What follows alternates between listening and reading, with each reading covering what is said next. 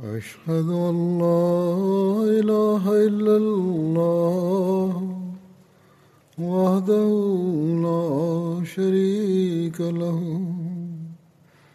وأشهد أن محمدا عبده ورسوله.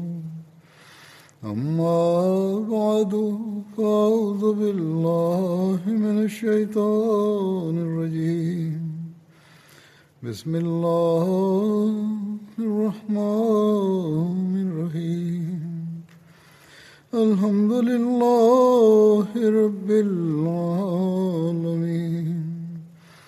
الرحمن الرحيم. مالك يوم الدين. إياك نعبد وإياك نستعين.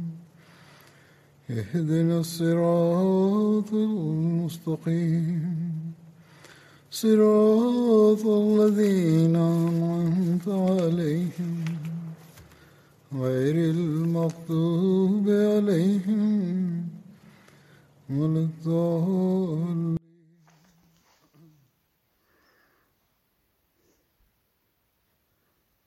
Heute werde ich über das Leben eines hervorragenden Dieners der Jamaat, Chaudhry Hamidullah Sahib, sprechen, der in den vergangenen Tagen verstorben ist. Er diente als Wakil Ala in Tehrik Jadid, Pakistan. Er war der Sadr Majlis Tahrik Jadid Anjuman Ahmadiyya und er diente auch für eine lange Zeit als Afsar Jalsa Salana.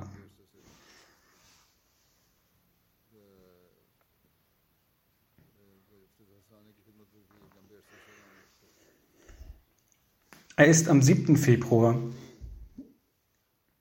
im Tahir Hart Institut im Alter von 87 Jahren verstorben. Wahrlich Allahs sind wir und zu ihm kehren wir zurück. Sein Vater hieß Babu Muhammad Bakhsh Sahib und seine Mutter hieß Aisha Bibi Sahiba. Sie wohnten in der Nähe von Behra.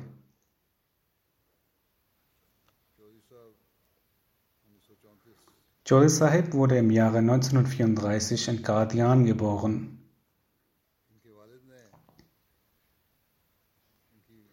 Sein Vater hatte die Ahmadiyyat fünf Jahre vor Chaudhry Sahibs Geburt angenommen. Er berichtete über die Akzeptanz der Ahmadiyyat. Er sagte, ich schreibe meinen Traum auf und schwöre hierbei bei Gott.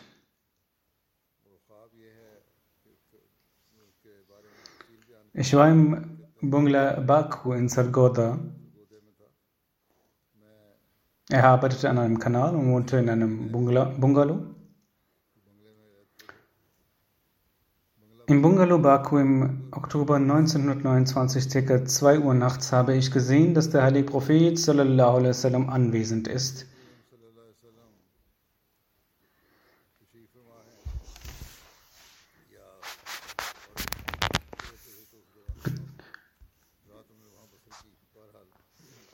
Er sagt, ich habe im Traum gesehen, dass der heilige Prophet wasallam auf einem Gebetsteppich sitzt und seine beiden Hände auf seine Oberschenkel gesetzt hat, als wäre er im Gebet vertieft.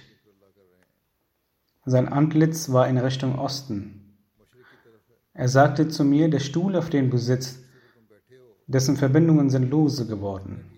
Er sagte, ich bin darauf sofort aufgestanden und bemerkte, dass die Verbindungen lose sind. Ich bedankte mich und sagte zu ihm, Sie haben das Leben eines Dieners gerettet. Wenn der Stuhl brechen würde, so hätte ich mich am Kopf verletzt.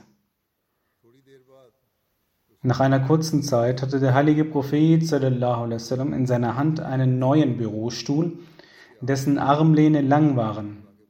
Er sagte, setz dich auf diesen Stuhl, das ist der Stuhl der Ahmadiyya. Es ist der begründete und wahrhaftige Islam. Danach ist er aufgestanden. Das ist das Ereignis über die Akzeptanz der Ahmadiyyat seines Vaters. Chaudhry Sahib hat seine Grundschulbildung in Qadian abgeschlossen. Er war in der achten Klasse, als im Jahre 1944 Hazrat Musleh Maud die Menschen dazu aufrief, ihr Leben dem Dienst am Glauben zu widmen, worin er sich beteiligte. Die Mutter von Chaudhry Sahib brachte ihn zu Hazrat Musleh Maud. Sie sagte zu Hazur, Das ist mein Kind. Ich möchte ihn zum Lebensdienst des Glaubens zur Verfügung stellen.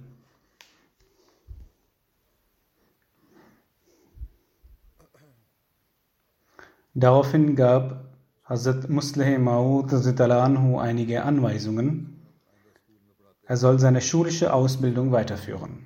Im Jahre 1949 hat er seine Metric-Prüfung gemacht dann ist er gemäß der Anweisung von Husur von Wakalat Divan für ein Interview nach Rabwa gekommen. Nach seiner Prüfung hat Hazrat Musleh Maud persönlich ein Interview mit ihm geführt. Zu dieser Zeit fand das Meeting der Nazran von Anjuman Ahmadiyya statt. Hazrat Musleh Maud nahm an diesem Meeting teil, als er ihn zu sich gerufen hatte. Es waren einige Personen dabei. Darunter waren Chaudhry Hamidullah Sahib und Samiullah Sahib.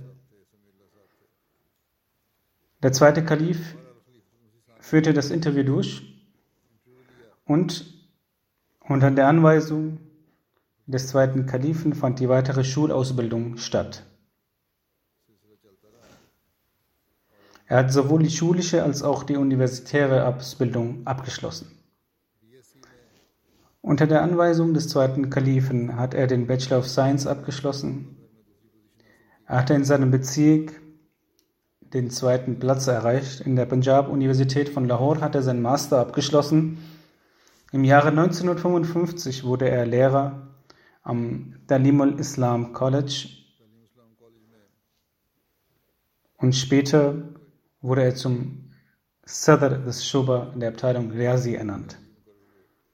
Im Jahre 1960 heiratete er Razia Khadan Sahiba. Sie war die Tochter von Barkhan Sahib aus Sargoda.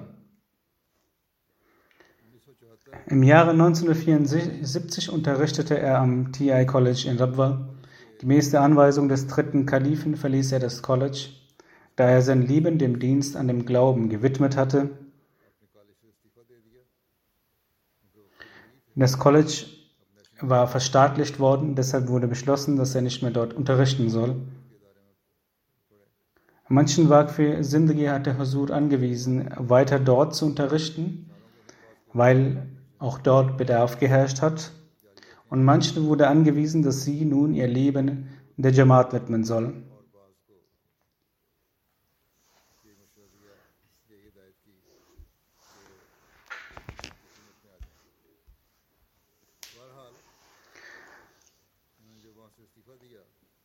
Als Jodi Sahib das College verließ, hat der dritte Kalif ihn zum Nasir Ziafat ernannt.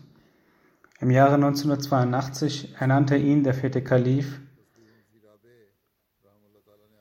zum Wakil Ala von Tahrika Jadid Rabwa. Kurze Zeit später wurde er auch zum Additional Sadr Majlis Tahrika Jadid. Im Jubiläumsjahr 1989 wurde er zum Sadr Majlis Tahrika Jadid ernannt. Er diente in diesen Ämtern bis zu seinem Ableben. Außerdem diente er im Jahre 1986 als Additional Nazir Ala, als in Sindh Unruhen herrschten. In der Ära des dritten Kalifen hatte er die Ehre, auch als Amir Muqami für einige Zeit zu dienen. Er hat in der Majlis Khuddam al-Ahmadiyya von Rabwa und in der Majlis Khuddam al-Ahmadiyya der Zentrale in verschiedenen Ämtern gedient.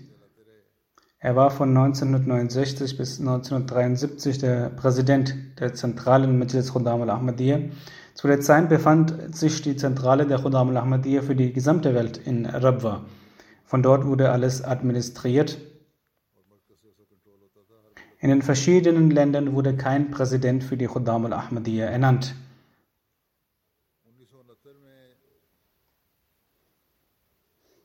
Als der dritte Kalif im Jahr 1969 ihn zum Präsidenten der zentralen Majlis Khuddam al-Ahmadiyya ernannt hatte, sagte Huzur, nun, die folgenden Dinge sind äußerst wichtig. Der Auszug ist sehr lang, welchen ich von seiner Rede nehme, aber es ist wichtig sowohl für die leiblichen Kinder des verheißenen Messias, salam, beziehungsweise als auch für die spirituellen Kinder des verheißenen Messias. Auch für die Mitarbeiter der Jamaat sind diese Anweisungen wichtig. Sie sollten sich diese merken und diese befolgen. Man sollte sich darüber Gedanken machen, ob wir diese erfüllen oder nicht.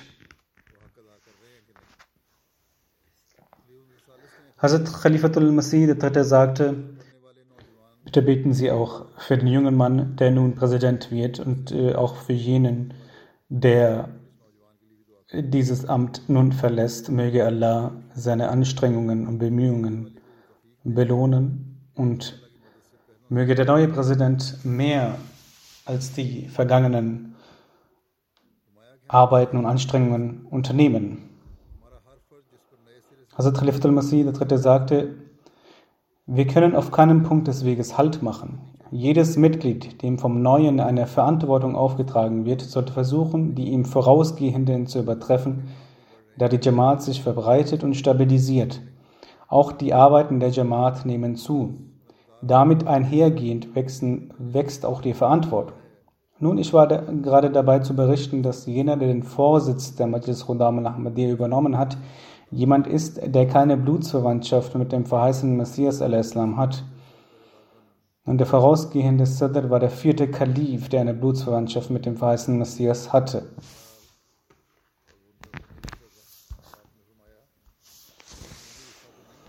Er sagte aber, von dem Aspekt der spirituellen Verwandtschaft her kann jeder als Resultat seiner Willenskraft, seiner Anstrengung, seines Gebetes und seiner Demut zur spirituellen Nachkommenschaft des verheißenen Messias al-Islam werden. Und jeder sollte zum wahrhaftigen und spirituellen Sohn werden. Es gibt viele Menschen, die diejenigen übertreffen, die zur biologischen Nachkommenschaft gehören, obgleich sie lediglich spirituelle Nachkommen sind. Die biologische Beziehung ist bloß eine weltliche Beziehung.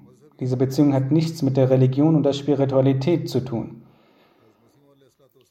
Die Beziehung, die der verheißene Messias al-Islam zu seinen Kindern hat, ist in Wahrheit eben diese spirituelle Beziehung. Jene, die eine Blutsverwandtschaft mit dem verheißenen Messias al-Islam haben, sollten dies beachten. Die wahre Bindung und Beziehung des verheißenen Messias zu seinen Nachkommen ist die spirituelle Bindung. Daher heißt es, dass die Propheten weder ein Erbe entgegengenommen haben, noch etwas weiter als Erbe geben. Denn die Bindung des Erbes ist mit der biologischen Nähe verbunden. Dies wurde negiert die spirituellen Segnungen sind indes das Wahre, die Wahrhaftigkeit und die Weisheit. Dies ist die wahre Bedeutung der spirituellen Nachkommenschaft eines Menschen, der das Gebot Gottes durch den Willen Allahs etabliert hat. Jeder Mensch wird durch seine Rechtschaffenheit und Opferbereitschaft entlohnt werden. Dies ist die Bedeutung von einem spirituellen Nachkommen eines spirituellen Wesens.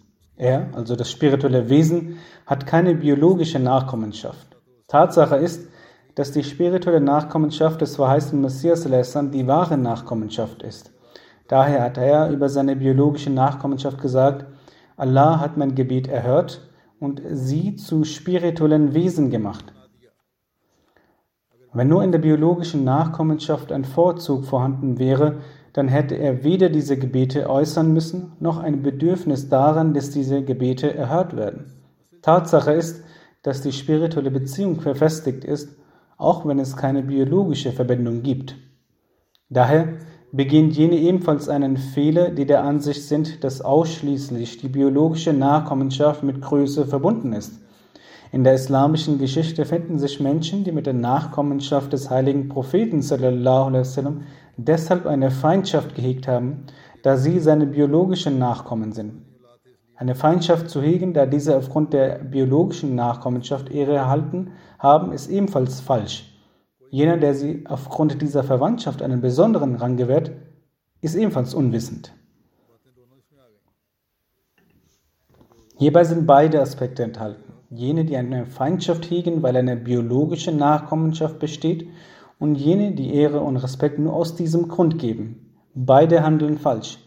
Er sagte, darin ist keine Spiritualität enthalten und ist ebenfalls nicht vernünftig. Die wahre Bindung ist die der Spiritualität. Wenn in der biologischen Nachkommenschaft diese Bindung verfestigt wird und in ihnen die Opferbereitschaft und Selbstlosigkeit entsteht, so wird Allah sie ebenfalls dafür belohnen. Er segnet sie mit seiner Nähe und seinem Wohlgefallen. Wenn in der biologischen Nachkommenschaft diese feste Bindung zu erkennen ist und der spirituelle Segen des Propheten erlangt wurde, dann wird von Allah auch eine Belohnung gewährt.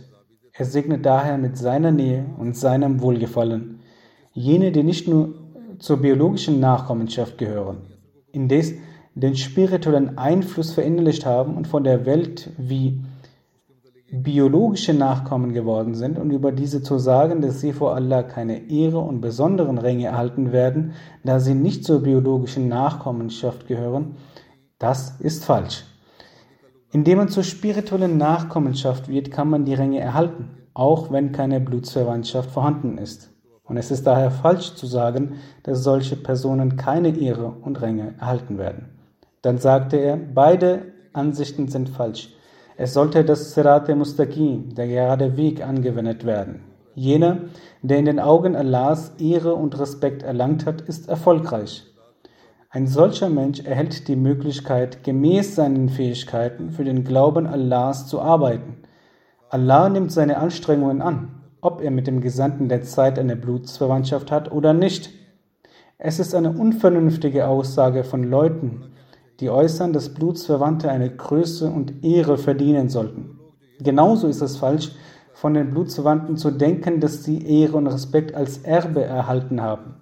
Auf diese Weise nämlich als Erbe erhält niemand Respekt und Ehre. Ein Mensch, der denkt, da keine Blutsverwandtschaft vorhanden ist und daher keine Ehre und keine Größe erlangt werden kann, liegt falsch. Und jener, der denkt, dass aufgrund der Blutsverwandtschaft gewiss Größe und Ehre erhalten werden wird, liegt ebenfalls falsch. In Wirklichkeit bedeutet das Taqwa die spirituelle Bindung, eine persönliche Liebe zu Allah zu entwickeln, für Allah Opferbereitschaft zu zeigen, den Tod über seinem Ego zukommen zu lassen und sich als nichts zu betrachten. Ferner nach diesem Tod ein neues, reines Leben von Allah zu erhalten. Dies ist die wahre Bindung. Ohne dies kann eine Bindung nicht als solche bezeichnet werden. Er sagte, kurzum,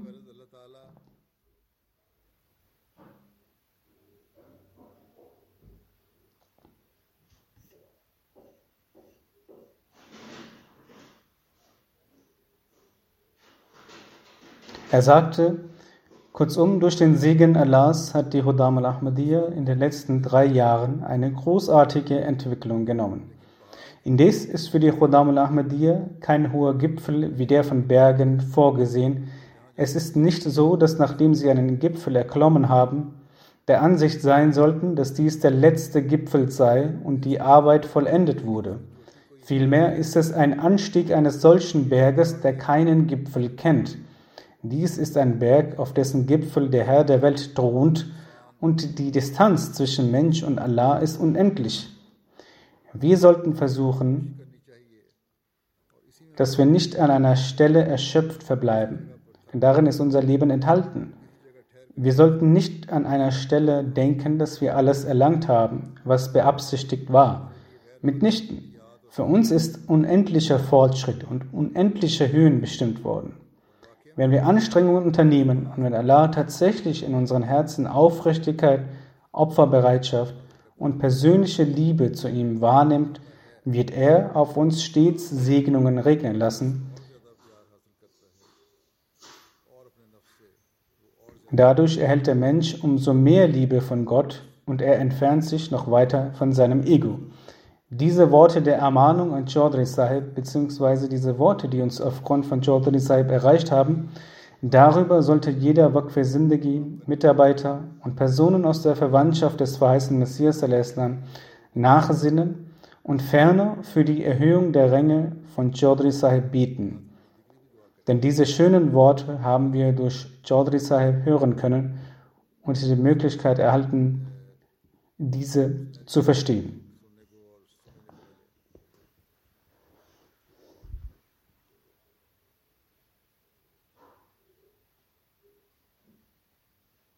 Hazrat Khalifatul Masih III. sagte über ihn während einer Ansprache an die Khudam al-Ahmadiyya Markaziyya in 1970, ich habe einen aufrichtigen jungen Mann, welcher zwar nicht von den Nachkommen des verheißenen Messias war, jedoch aber zu seinen spirituellen Nachkommen zählte, den Vorsitz der Khudam al-Ahmadiyya übertragen.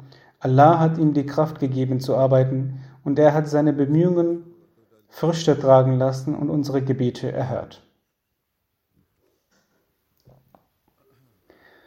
Als er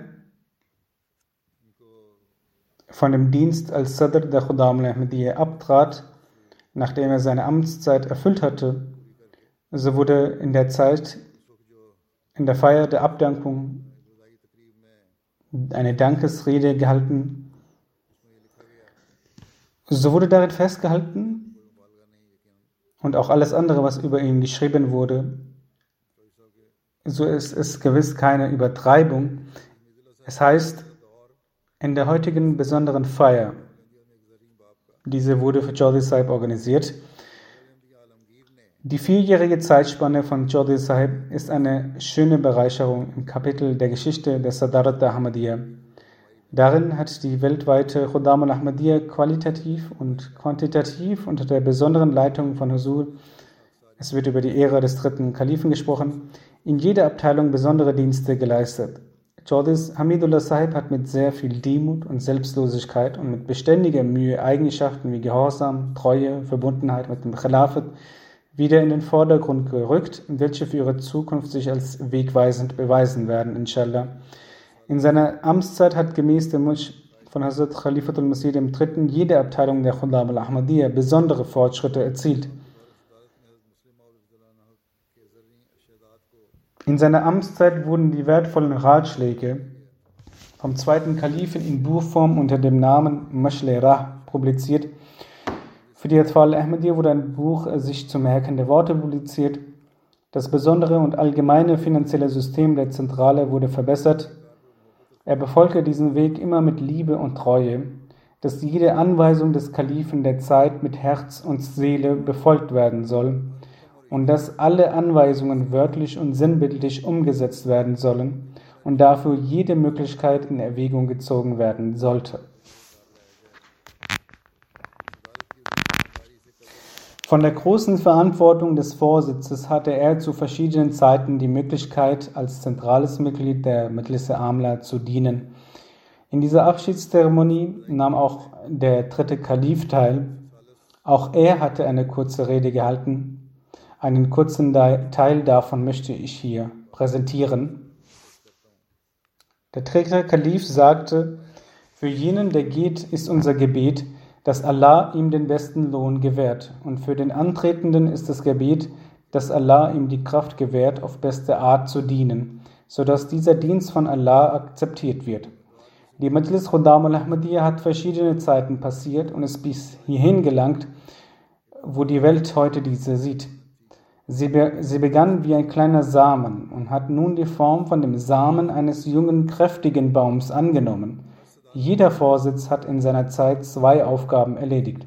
Einer hat es auf eine sehr gute Art getan und einer auf eine mittlere Art und ein anderer hat seine Zeit verbracht. So haben alle entsprechend einige Aspekte zwei Aufgaben in jeder Amtszeit als Vorsitz erledigt. Zum einen hat man versucht, die Traditionen, die nun ein Teil geworden waren, aufrechtzuerhalten und zum anderen die Bedürfnisse, die entstanden waren, gerecht ge geworden bzw. versucht, diesen gerecht zu werden. Es entstehen neue Sachen, es entstehen neue Bedürfnisse. So wurde versucht, diese zu stillen.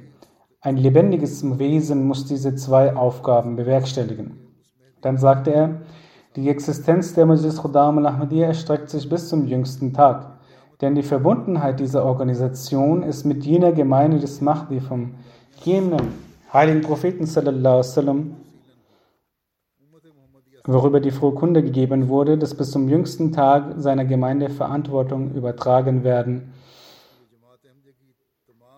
die Verantwortung bis zum jüngsten Tag, die prinzipiell als auch detailliert mit der Gefolgschaft des heiligen Propheten sallam, verbunden ist und mit dem Islam verbunden sein wird, weil die Existenz der Ahmadiyya-Gemeinde sich bis zum jüngsten Tag erstreckt. Deshalb wird die Existenz aller Unterorganisationen der Khuddam al-Ahmadiyya sich bis zum jüngsten Tag erstrecken. Und jede Ära, die, der, die die grundlegende Organisation durchläuft, welche die, die eigentliche Organisation, also die Organisation der Gemeinde oder ihre Unterorganisation ist, so soll in jeder Ära die Schönheit, Glanz und Glorie aufrechterhalten werden und diese weiterzuentwickeln wird dann zur Pflicht für jene Leute, in deren Hände die Leitung diese übertragen wird.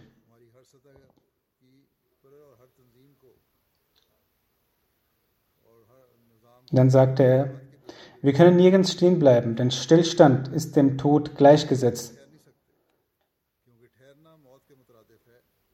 Das ist ein grundlegendes Prinzip für das Leben. So sollte dieses Prinzip von all unseren Organisationen und von allen Amtsinhabern der Organisation der Jamaat immer in Erinnerung behalten werden. Wir können nirgends anhalten, denn Stillstand ist gleich Tod. Das ist ein grundlegendes Prinzip des Lebens. Er sagte, jeder neue Vorsitzende bekommt mehr Verantwortung übertragen, denn der vorige Vorsitzende muss den Zustand von vor zwei Jahren aufrechterhalten und weiterbringen. Die Arbeit, die der vorherige Vorsitzende getan hat, muss fortgeführt werden. In der Arbeit entsteht eine Tiefe. Er sagte, in der Arbeit entsteht eine Tiefe und sie vergrößert sich. Die neuen Anweisungen werden von der Zentrale gegeben, beziehungsweise vom Kalifen der Zeit erhält man neue Anweisungen. Neue Verantwortungen werden gemäß den neuen Umständen übertragen. Alte Traditionen muss man aufrechterhalten und um neue Bedürfnisse zu erlangen bzw.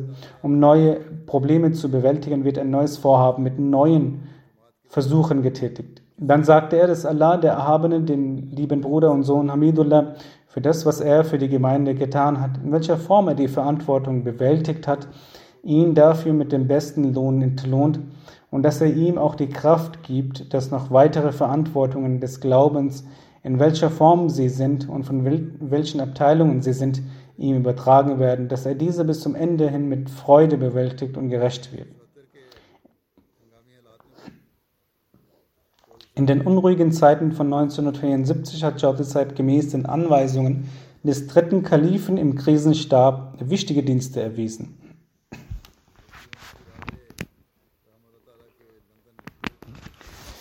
Nach der Auswanderung des vierten Kalifen nach London kam er hierher und lebte hier länger als ein Jahr. Auch hier, wo das zentrale System der Jamaat war, hat er eine große Rolle darin gespielt, die Organisation der Gemeinde aufzustellen und zu gliedern. 1982 bis 1999 hat er die Möglichkeit erhalten, als Sadr Majlis Ansarullah zu dienen. Damals gab es keine Bedingungen der Zeit, er war etwa 17 Jahre lang der Sadr der Ansarullah.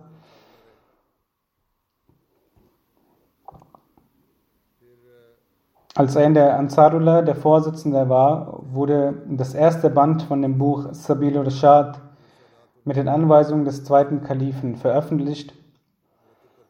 Im Gasthaus wurde besonders viel gearbeitet und es wurde auch erweitert.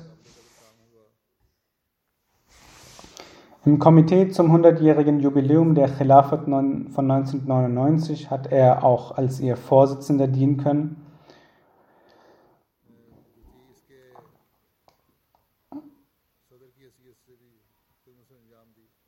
Und davor hat er auch die Möglichkeit erhalten, als Sekretär für das Planungskomitee des 100-jährigen Khilafat-Jubiläums zu dienen.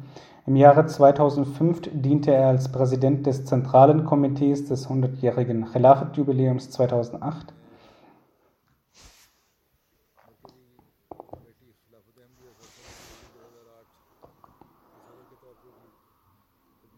Im Jahre 2005 wurde er zum Präsidenten vom Zentralen Komitee des hundertjährigen Khilafat-Jubiläums ernannt.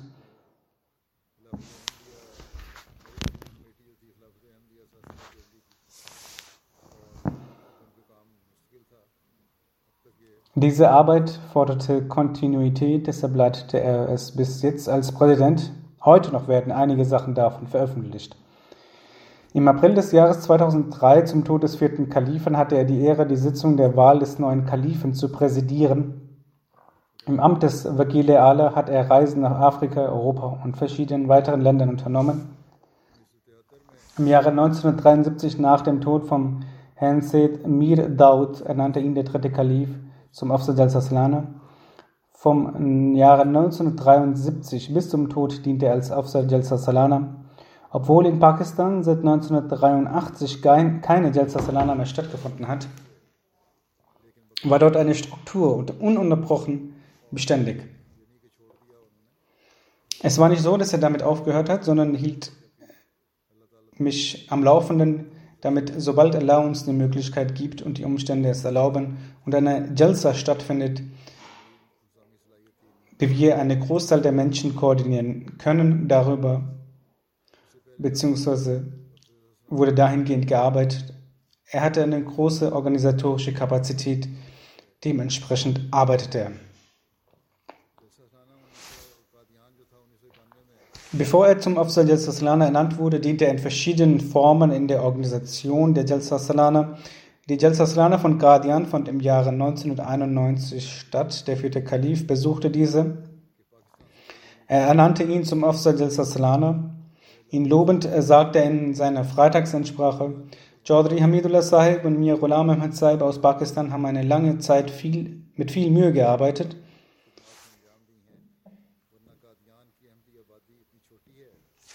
Er ist nach Guardian gereist und hat die dortigen Problematiken studiert und gemäß meiner Anweisung bei jeglicher Art der Vorbereitung sehr vorzügliche Dienste erwiesen. Denn die Einwohnerzahl der Ahmadis in Guardian ist so gering, dass es nicht in ihrer Kraft lag, so eine riesige Konferenz zu organisieren. 1977 wurde er neben dem Afzal Salana Rabwa auch noch zum Nasir der Abteilung Verpflegung ernannt. 1977 bis 1987 diente er als Nasir der Abteilung Serfat. Zu seinen Angehörigen, die er hinterlässt, zählen seine Ehefrau namens Razia Khana, ein Sohn und zwei Töchter, der Sohn, Herr Nashidullah, lebt in Guardian. Eine Tochter lebt hier in London und ist die Ehefrau von Herrn Zahid Hayat. Die zweite Tochter ist Rizwana Hamid. Sie ist die Schwiegertochter von Herrn Kamal Yusuf und die Ehefrau von Herrn Nisar Ahmed. Sie lebt in Schweden. Seine Ehefrau berichtet, unsere Hochzeit fand im Jahre 1960 statt. Nach meiner Hochzeit habe ich gesehen, dass er von seinem Gehalt als erstes das Gendergeld beiseite legte. Er wies auch mich immer wieder an, dass ich als erstes meine Genderzahlungen entrichten soll und danach meine weiteren Ausgaben tätigen soll. Er rief mich auch dazu auf, dem Vasir-System beizutreten. Zum Zeitpunkt der Hochzeit war das Gehalt von Joe deshalb 80 Rupien. Heute kann sich das niemand vorstellen. Die Preise in diesem Zeitalter waren zwar geringer, Nichtsdestotrotz war die Summe von 80 Rupien sehr gering. Sein Gehalt waren 80 Rupien und darüber war ich sehr besorgt, wie wir mit diesem Einkommen zurechtkommen wollen, nachdem wir Gender auch noch entrichtet haben. Durch den Segen der Genderzahlungen wurden wir von Allah gesegnet und die Tage verstrichen problemlos. Also sagt, meiner Meinung nach war er in einem College angestellt und das Gehalt der College Angestellten war höher als die der anderen Angestellten, wie zum Beispiel Murabbiyan und Waqfine Sindiki. Dann sagt sie, er ging sehr liebevoll mit mir um. Sie schreibt, dass er regelmäßig das Tahajjud-Gebet verrichtete, das fünfmalige Pflichtgebet in Gemeinschaft in der Moschee oder im Büro verrichtete. Im Zustand der Krankheit verrichtete er diese Gebete zu Hause. Das Gebet wurde besonders vorbereitet er hat bis zum letzten Atemzug die Gebete vollständig und zur rechten Zeit verrichtet. Ihn beobachtend gewöhnte ich mir auch an, das Tahajjud-Gebet zu verrichten. Ich habe alles von ihm gelernt. Dann sagt sie, er ging sehr liebevoll mit mir um Wenn etwas nach Hause kam, gab er als erstes mir davon und verteilte es dann unter den Kindern. Er kam oft spät von der Arbeit nach Hause und blieb lange im Büro zum Arbeiten. Ich habe ihn gesehen. Er arbeitete bis in die Nacht hinein. Sie sagt, er hat mich nie gestört. Er kam mit den Schlüsseln der Außentüren selbst herein. Egal wie spät es war, er hat nie die Klingel getätigt, mich nie aufgeweckt. Sie sagt, wenn er etwas essen wollte, dann hat sie so viel im Kochtopf behalten, wie viel er benötigte, und sie legte daneben das Brot eingewickelt und legte sich selbst zum Schlafen. Als er nach Hause kam, machte er selbst das Essen warm und verzehrte es. Er hat noch nie Anforderungen gemacht, sei es bezüglich des Essens oder der Kleidung. Was er zum Essen erhielt, aß er glücklich. Das, was ich ihn zum Anziehen brachte, zog er glücklich an. Er hat sich noch nie beschwert. Das ist wirklich eine fundamentale Regel, um zu Hause Frieden und Harmonie zu gewährleisten. Wenn Sie sich daran halten, dann entstehen 50 Prozent, sogar 80 Prozent der Probleme im Haushalt erst gar nicht. Er nahm immer am Totengebet von Märtyrern, Amtsinhabern, angesehenen Personen, Angestellten, Angehörigen der Angestellten und weiteren bekannten Personen teil und stand bis zur endgültigen Beerdung bei. Er hegte für niemanden Zorn im Herzen, er besaß ein sehr beschützendes Gemüt bzw. bedeckte die Fehler anderer, er war ein gnädiger Ehemann. Für die Kinder war er ein gnädiger Vater, er ließ sich nie über Verwandten verärgern, er machte immer den ersten Schritt zur Versöhnung, er pflegte immer zu sagen, jegliche Art von Ehre gebührt Allah.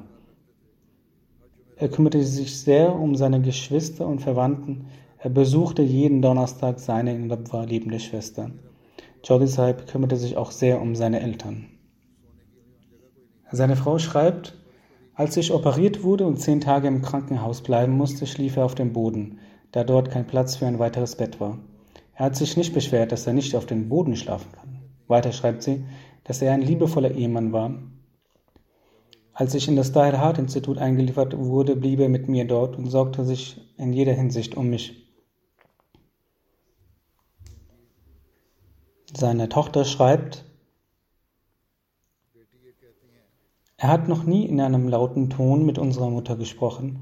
Unser Vater war nicht nur unser Vater, sondern auch unser Freund. Wir konnten mit ihm jedes Anliegen teilen. In der Kindheit betete er in meinem Zimmer das Namaz Tahajjud. Ich kann mich noch heute an dieses Gebet erinnern, welches er immer wieder wiederholte. Er betete, O Allah, du Allmächtiger, Schütze uns vor Erschwernis. Vor dem Schlafen erzählte er uns Geschichten. Als er nach Schweden kam, erzählte er auch immer meinen Kindern Geschichten. Unser Vater war für uns ein Schatz voller Gebete. Weiter schreibt eine weitere Tochter.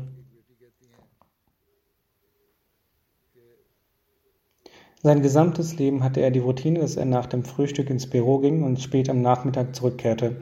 Nach dem Assad-Gebet ging er wieder ins Büro und kam spät nach dem Isha-Gebet zurück.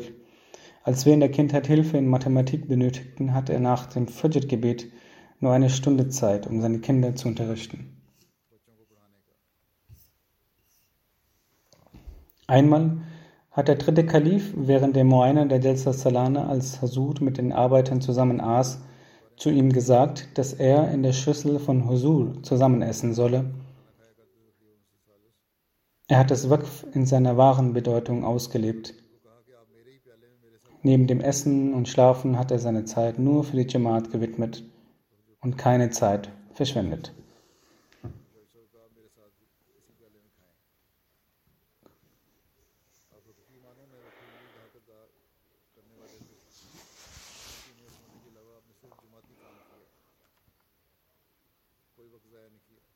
Eine Tochter schreibt, als ich klein war, hat er mir eine Sache gelehrt, und zwar, dass die gebende Hand besser ist als die nehmende, beziehungsweise die obere Hand besser ist als die untere. Als ich meine Handfläche ausbreitete, um etwas zu bekommen, sagte er zu mir in Zeichensprache, dass ich so nicht etwas verlangen sollte, sondern die Hand von oben ausstrecken solle. Auch dies ist eine gute Methode der Erziehung. Er hatte keinerlei Liebe zu weltlichen Dingen. Sie schreibt, ich habe in niemand anderen diese Besonderheit gesehen, dass wie groß das Geschenk auch sein mag, seine Augen überhaupt nicht funkelten. Seine Augen funkelten nur in Jamaat-Arbeiten. Sein Telefon legte er neben seinem Bett, so dass er 24 Stunden erreichbar war. Seine ältere Tochter schreibt, er hatte ein besonderes Augenmerk auf seine Kinder. Er kümmerte sich sehr stark um ihre Gefühle.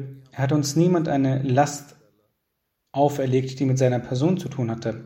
Er kümmerte sich selbst um seine Belange. Er versuchte uns immer zu helfen. Auch neben mir erzählte er den Kindern über die Jamaat, das Waqf und die glaubensstärkende Ereignisse mit den Kalifen. Jeder seiner Sätze hatte einen Sinn und die Sätze waren dementsprechend sehr beeinflussend. Auch sein Sohn schreibt, dass er immer auf zwei Dinge aufmerksam machte, und zwar das Gebet und die Ansprachen des Kalifen sollten unter keinen Umständen versäumt werden. Jedes Wort, welches der Kalif ausspricht, sollte Folge geleistet werden.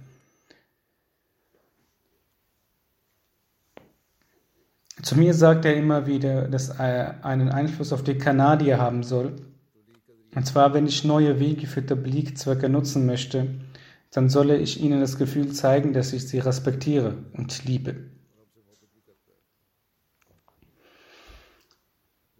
Jamilur Rahman Rafiq Sahib Wakil Tasnif von Tahrik Jadid schreibt, ich hatte eine liebevolle Bindung zu Chaudhry Sahib. Sein Vater Mohammed Bakh Sahib war ein sehr frommer und aufrichtiger Mann. Diese Eigenschaften wurden auch ihm übertragen. Vor etwa 60 oder 70 Jahren sprach sein Vater mit Chaudhry Fazl Ahmed über Gott und die Jamaat. Chaudhry Fazl Ahmed trat hiernach in die Gemeinde ein Chaudhry Fazl Ahmad wurde später dann mein Schwiegervater.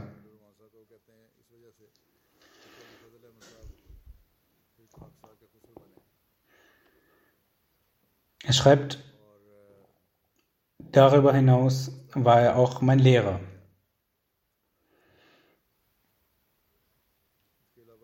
Er unterrichtete uns mit sehr viel Fleiß und das beeindruckte uns immens. Er war seinen Prinzipien sehr treu, aber auch sehr verzeihend. Er half anonym den hilfsbedürftigen Arbeitern. Er war sehr fleißig. Er kannte sich sehr gut mit Geschichte und Geografie aus und wies uns darauf auch immer wieder hin. Er gab das Geld der Jamaat mit äußerster Rücksicht aus und wies uns darauf hin, nur für einige Wörter nicht ein gesamtes Blatt zu verschwenden, sondern nur ein Stück dafür zu benutzen. Er ging jeder Sache auf den Grund und urteilte dann entsprechend. Diese Eigenschaft war in ihm stark vertreten.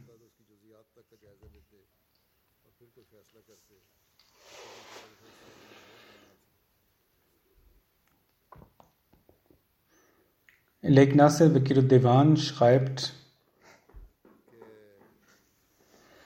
Chaudhry berichtet mir, dass als der dritte Kalif Sadr Khudam Ahmadiyya war, ich auf dem Jalsaslana als Marvin Duty gedient habe. Der dritte Kalif sagte zu mir, dass ich das Langer begutachten soll. Ich ging gerade los, als Husur mich wieder zu sich rief.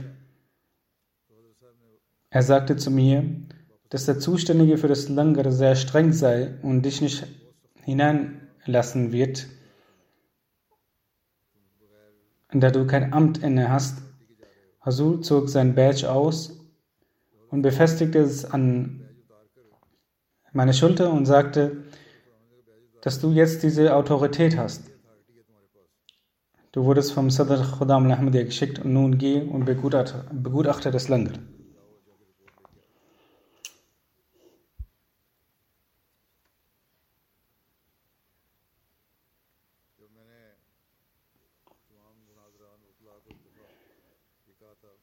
Als ich einigen Wukala und Nasran einige Male die Anweisung erteilt hatte, die Jamaats außerhalb zu besuchen, ihre Mitglieder zu treffen und ihnen meinen Salam auszurichten, folgte auch Jordisheib zweimal diese Anweisung.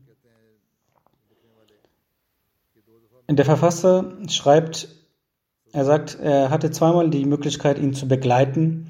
Ihm wurde der Distrikt Sargoda zugeteilt. Er ließ kein Haus aus und besuchte jedes Mitglied. Wenn er nicht antraf, oder über wen ihm berichtet wurde, er sei auf der Arbeit, den besuchte er auf der Arbeit. Manche Orte waren mit dem Auto nicht zu erreichen. Zu ihnen lief er mehrere Kilometer zu Fuß, um ihnen das Salam auszurichten. Eine weitere gute Eigenschaft von ihm war seine Gehorsamkeit und Umsetzung der Anweisungen. Er las mehrmals die Botschaft, die ich geschickt hatte. Dem Verfasser hatte er die Anweisung gegeben, ihn zu korrigieren, wenn er die Worte durcheinander bringen sollte. Er war dermaßen genau.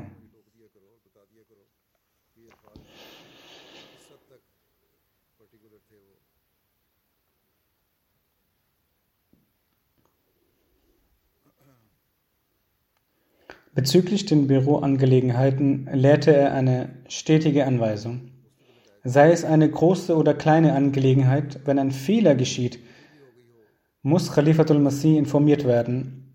In dieser Weise wird er für uns beten und wir können unseren Fehler korrigieren und uns reformieren. Er lebte sehr einfach, auch während seinen Besuchen waren die Jamaats angewiesen, nicht einem Protokoll zu folgen, er nahm sein Essen zu sich, wenn sich die Gelegenheit bat. Manchmal aß er im Auto oder am Rande eines Feldes, wenn er sich in einem Dorf befand. Wenn eine Jamaat ihn während dieses Besuchs bat, eine Rede zu halten, verweigerte er dies und sagte, zurzeit werde ich nur das tun, wozu mir befohlen wurde. Hazrat Muslimot hatte den Menschen in Rabwa und in Qadian die Anweisung gegeben, in ihren örtlichen Moscheen die Gebete zu verrichten. Bis zum letzten Tag versuchte er, dieser Anweisung nachzukommen.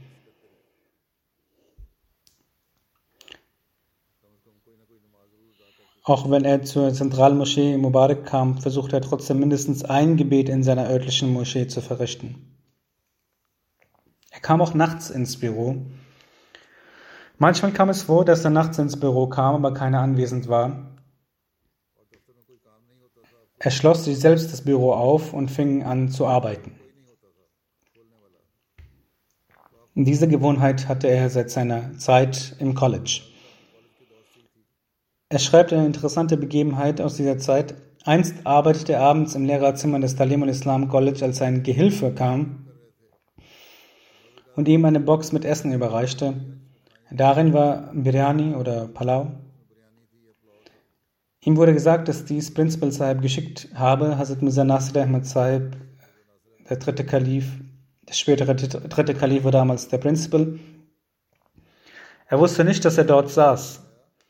Später erzählte ihm der vierte Kalif, ich habe geahnt, dass sie dort sitzen werden. Deshalb sagte ich zum Gehilfen, gib diese Box, wer auch dort sitzt.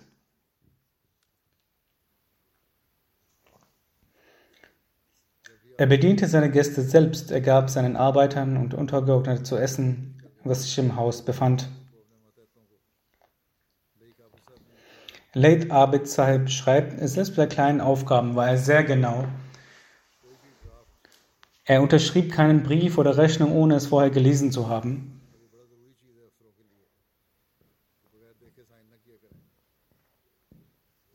Dies ist für Personen in Führungspositionen sehr wichtig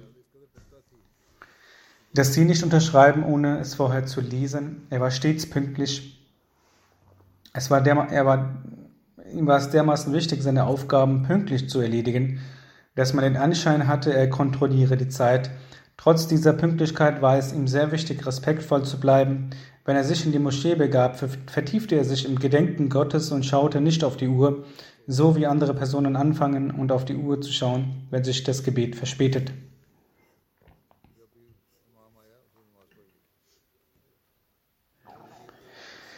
Er gab den Mubalerin Anweisungen. Für gewöhnlich gab er ihnen die Anweisung, lesen Sie die Bücher des weißen Messias al-Islam und versuchen Sie danach zu leben. Nur so können wir auf der gesamten Welt ein einheitliches Bild der Ahmadiyyat etablieren.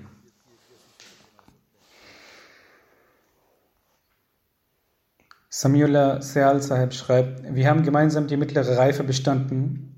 Danach begaben wir uns zum zweiten Kalifen, baten ihn, unser Waqf zu akzeptieren. Hasud akzeptierte das Waqf. Durch verschiedene Möglichkeiten arbeitete ich 71 Jahre lang mit, bis zu seinem Tod mit ihm zusammen. Er besaß großartige Eigenschaften, er war ein mitleidender und mutiger Mensch, der stets der Religion diente und das Khilafat immens liebte. Eine weitere Eigenschaft von ihm bestand darin, dass er die neuen Waqfin großartig erzog. Dies war eine sehr große Eigenschaft von ihm. Ich selbst habe einige Waqfin zu ihm geschickt, dass er sie erziehen möge.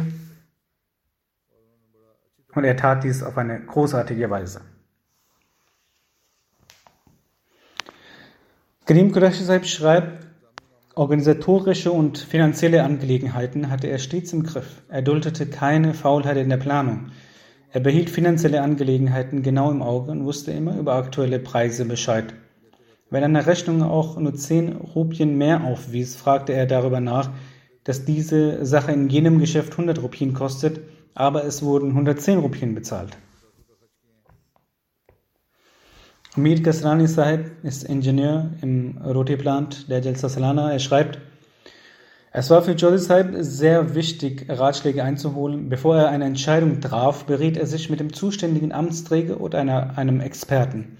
Er kontrollierte sehr genau, bevor er einen Schritt wagte. Erst nachdem er viele Ratschläge eingeholt hatte, kam er zu einem Entschluss. An Freitagen, wo für gewöhnlich die Büros geschlossen waren, überprüfte er das Rotiplant Genauso ging er auch am Ende der Woche an freien Tagen ins Büro.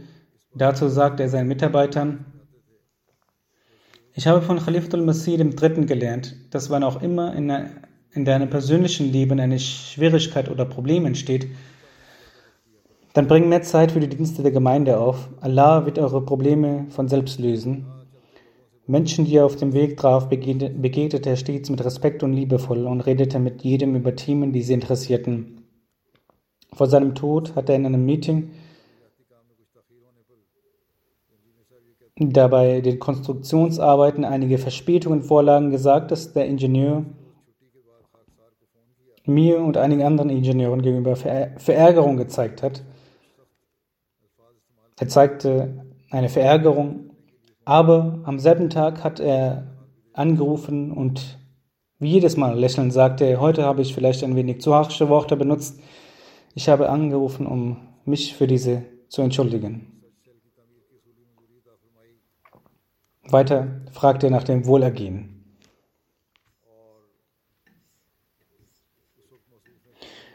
Muzaffar Saib schreibt, aufgrund meiner Bitte hat Hazrat Khalifatul Masih IV. den Bau von einem Research Cell zugestimmt und mir angewiesen, mich mit Jawdi Saib zu treffen. Zu der Zeit hat er von den zwei gewünschten Orten in der Jamia dieses Büro errichten lassen. Während des Einrichtens sagte er, sie wurden auch weiterhin die Aufgaben der Gemeinde, sie werden auch weiterhin die Aufgaben der Gemeinde erledigen. Erstens solltet ihr stets den zukünftigen Bedarf bedenken, zweitens den Unterschied von gewünschten und notwendigen Werten, also statt des gewünschten Tisches und einem bequemen Stuhl darauf zu achten, nur die nötigsten Möbel anzuschaffen. Majid Sahib, Majid Tahir Sahib Wakil Tabshir aus London schreibt, jede Sekunde seines Lebens hat er im Dienst der Gemeinde verbracht. Angelegenheiten im Büro sowie die Anweisungen vom Kalifen der Zeit wurden zu Jodishalb überbracht. Er begann ohne Zeit zu verschwenden, daran zu arbeiten.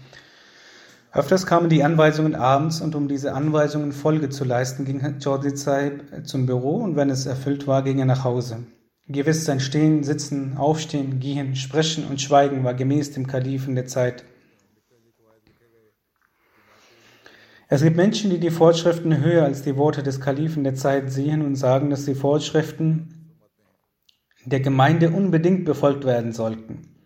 Diesen sagte er immer, die Anweisungen, die der Kalif der Zeit gibt und was er sagt, befolgen sie diese, denn das sind für, die, für sie die Vorschriften. Ferner ist in den Regelungen eine Overruling Clause enthalten. Mubashir Ayaz Sahib, Prinzipal der Jamia Ahmadiyya, schreibt, er kannte die Geschichte der Gemeinde auf Abruf. Das war auch so. Eine Sache, die man zu spüren bekam, war die Entschlossenheit und Verbundenheit, die er mit der Arbeit hatte. Er sagte, ich sage manchen meiner Kollegen, dass wenn Jordi Sahib ein Meeting bezüglich der Jamia halten würde, er sagen könnte, ihr habt so viele Treppen in der Jamia, so viele Blumen und an der und der Stelle fehlt Folgendes oder ist diese und jene Blume gepflanzt. Er beobachtete alles sehr tiefgründig. Von dem Thema, über welches er ein Meeting abhielt, wusste er jede Einzelheit bis ins Detail und erwartete dies auch von seinen Partnern.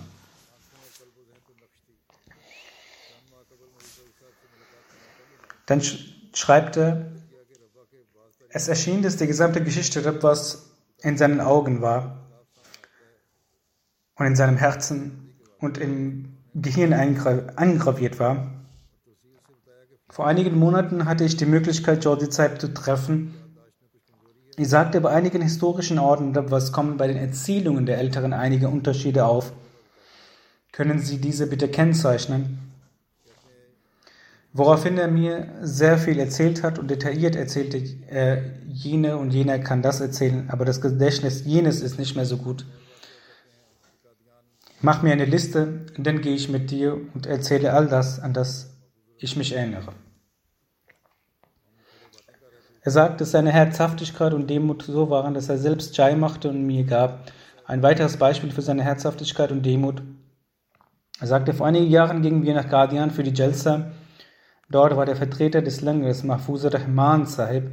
Wir standen dort und redeten, als Chaudhry Sahib dort vorbeikam und sich mit uns kurz unterhielt. Dann sagte Mahfuz Sahib in einem berührten Ton, dass Chaudhry Sahib so ein dezenter Mensch ist. Vor kurzem kam er zu mir und fragte mich, Mahfuz Sahib, gibt es etwas zum Essen?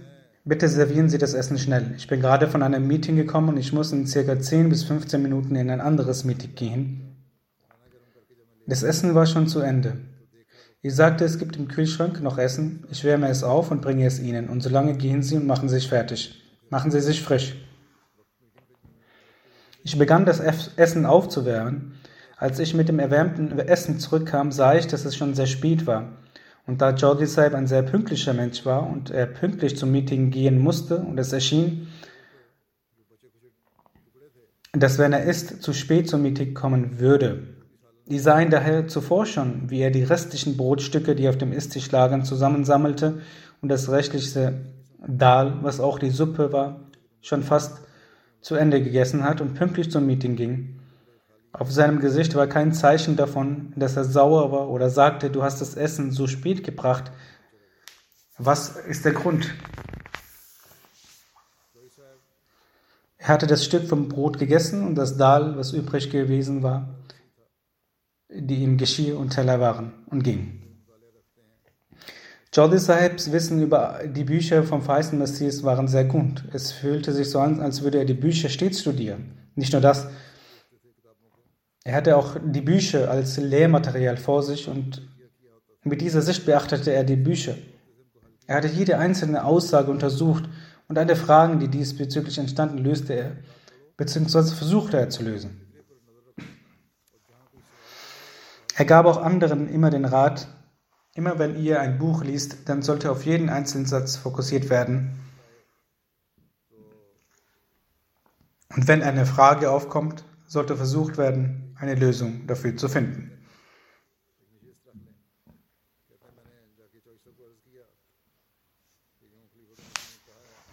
Mubarak Siddiq schreibt, als er einmal in London zu Besuch war, da hat Hazur die Erlaubnis erteilt, dass mit ihm, mit den Studenten der TI College Universität eine Frage- und Antwortsitzung abgehalten werden kann. Ich habe danach Herr Jodisai gefragt, dass Hazrat Khalif Don Masih dies gesagt hat und er ist darauf hingekommen. Ich habe ihn gefragt, dass sie große Dienste der Jamaat erwiesen haben. Allah hat sie befähigt, eine lange Zeit der Jamaat zu dienen. Geben Sie uns einen Rat. Bitte erzählen Sie uns Ihr Erfolgsgeheimnis. Daraufhin sagte er, es gibt nur ein Geheimnis, dass man sein eigenes Wissen und Können als nichts erachtet und eine blinde Gehorsamkeit gegenüber dem Khilafat entwickelt. Eine derartige Gehorsamkeit, dass euer Herz selbst bezeugt, dem Rang der Gehorsamkeit gerecht geworden zu sein. Herr Jawad Sahib schreibt, dass er immer von einem Erlebnis vom dritten Kalifen berichtete. Hazrat Khalif al-Masih III. hat Jawad Sahib erzählt, dass nach der Teilung, nach der Teilung von Pakistan und Indien auf der Jalsa Salana die Jamaat-Mitglieder Aufgaben zur Dienstleistung erhalten haben. Die Mitarbeiter haben damals nur einmal Tee zur Erfrischung erhalten, nur eine Tasse Tee. Einmal ist ein Mitarbeiter sehr glücklich mit einer Tasse Tee zu seiner Unterkunft gekommen. Zudem gab es nur das Essen, welches für alle vorbereitet wurde. Tee haben die Mitarbeiter immer nur einmal erhalten. Ein Arbeiter hat eine Tasse Tee in seiner Unterkunft geholt. Ein anderer Gast, der neben ihm lag, dachte, dass er es eventuell für ihn geholt hätte. Der Besucher hat ihn daraufhin gefragt, hast du diesen Tee für mich geholt? Der Arbeiter hat, ohne ihm etwas anmerken zu lassen, einfach die Tasse übergeben. Mit dieser Begebenheit wollte Hazrat Khalifatul Masih, dem Dritten, die Fürsorge der Mitarbeiter für ihre Besucher aufzeigen und betonen, wie sehr sie sich um die Besucher kümmerten. Jordi Saib sagt, schaut, es gab eine Zeit, wo man in einem Wochendienst nur einmal eine Tasse Tee erhalten hat. Sogar das musste man ab und zu aufopfern während dem Dienst. In der heutigen Zeit hat Allah die Jamaat mit so viel Wohlstand gesegnet. In jedem kleinen Meeting ist eine Tasse Tee selbstverständlich geworden. Man sollte dies zu schätzen wissen und das Geld der Jamaat sehr sorgsam, ohne zu verschwenden und mit Sparsamkeit ausgeben. Es gibt noch einige Aussagen und Ereignisse. Ich habe nur einige wenige ausgewählt. Es wird zu lang, deswegen werde ich es hier. Alle Erzählungen über ihn, die Besonderheiten, die hier vorgetragen worden sind, sind nicht in einem übertriebenen Maße erzählt worden. Es haben viele Leute über ihn geschrieben. Es waren so viele, dass ich sie hier nicht erwähnen konnte und sogar nicht mal alle lesen konnte. Er war eine Persönlichkeit mit außergewöhnlichen Fähigkeiten. Er war wie ein Derwisch. Ich habe auch mit ihm zusammengearbeitet. Auch ich habe gesehen, wie er arbeitet und er hat auch mit mir eine sehr, auf einer sehr sanften Art und Weise die Aufgaben beigebracht. Als ich zum Nasir Allah und zum Amir Mugami ernannt wurde, hat er daraufhin eine andere Art und Weise gegenüber mir entwickelt. Er hatte eine unglaubliche Gehorsamkeit gegenüber den Amtsinhabern und gegenüber dem Khilafat. Er ist auch seinem Bett gerecht geworden. Er hat jedes Wort des Kalifen sehr ernst genommen und hat nicht nur wortwörtlich, sondern buchstäblich alles in die Tat umgesetzt. Niemals hat er selbst Interpretationen daraus gemacht,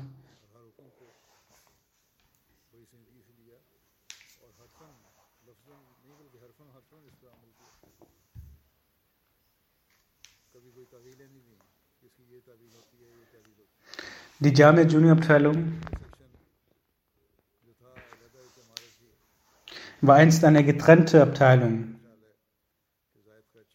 Er sagte zu ihm einmal, dass dies mehr Kosten verursacht und auch zurzeit kein Bedarf besteht und dass Jamia Junior Section in die Senior Section umziehen soll.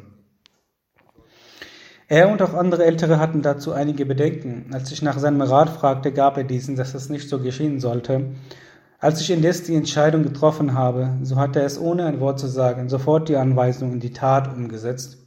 Ich dachte, es wird ein paar Tage dauern, aber er hatte sogar innerhalb von 24 Stunden in die Tat umgesetzt und mir einen Bericht darüber erstattet. Möge Allah ihm einen hohen Rang im Paradies gewähren.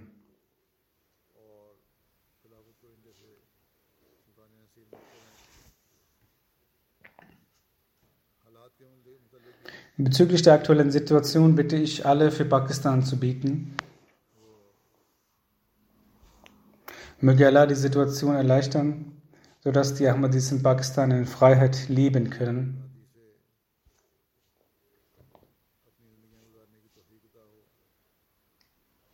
Eine weitere wichtige Sache möchte ich noch ansprechen. Bezüglich der Corona-Pandemie werden die Ahmadis der Verantwortung nicht gerecht.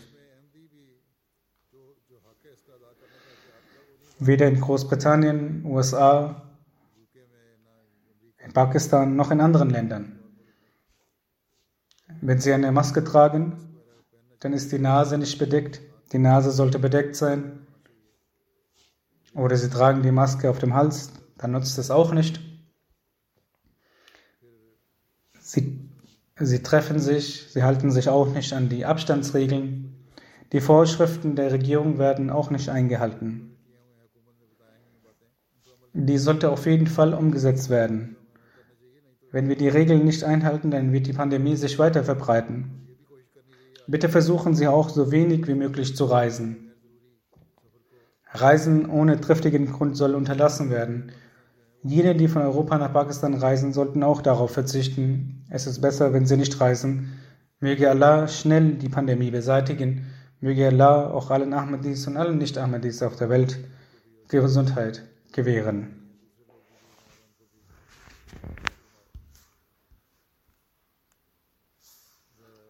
Nach dem Gebet erfolgt das Namaz Janaza in Absentia von Chaudhry Sahib.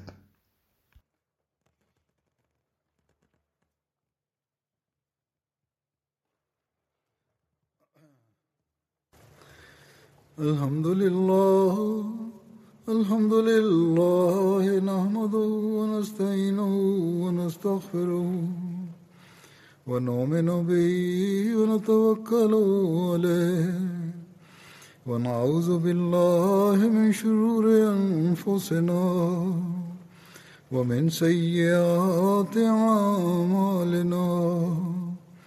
من يهده الله فلا مضل له ومن يضلل فلا هادي له.